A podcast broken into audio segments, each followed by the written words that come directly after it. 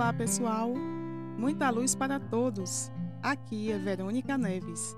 Vamos ao nosso podcast de hoje, que será do livro O Homem Integral, de Divaldo Pereira Franco, ditado pelo espírito Joana de Ângeles.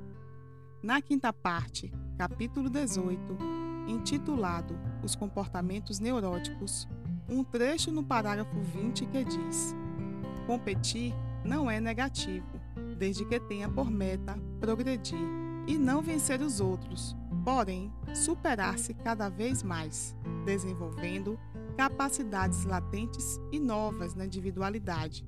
Competir, todavia, para derrubar quem está à frente, em cima, é atitude neurótica, inconformista, invejosa, que abre brecha àquele que vem atrás e repetirá a façanha em relação ao aparente vencedor atual.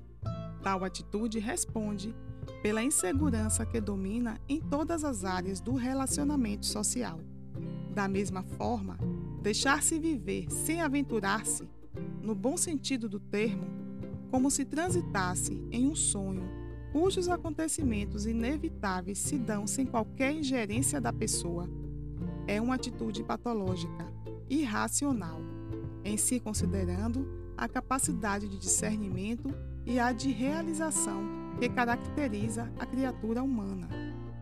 Todos nós temos em menor ou maior grau alguma neurose, ainda mais nos tempos de hoje, que a pressão externa é muito grande e muitas vezes nos leva a ter comportamentos adoecidos, nos afetando de várias formas. Perceber esses comportamentos, avaliando nossas atitudes e entender nossas emoções é um passo muito importante para o processo de cura e libertação. Afinal de contas, nosso compromisso conosco mesmo vai muito além de competir por uma vaga ou até mesmo tentar a todo preço ocupar o lugar de alguém. Está em superar a cada dia as nossas limitações morais. Deixemos aqui a reflexão do que podemos fazer para que essa mudança interior se transforme a cada dia em boas ações e renovação.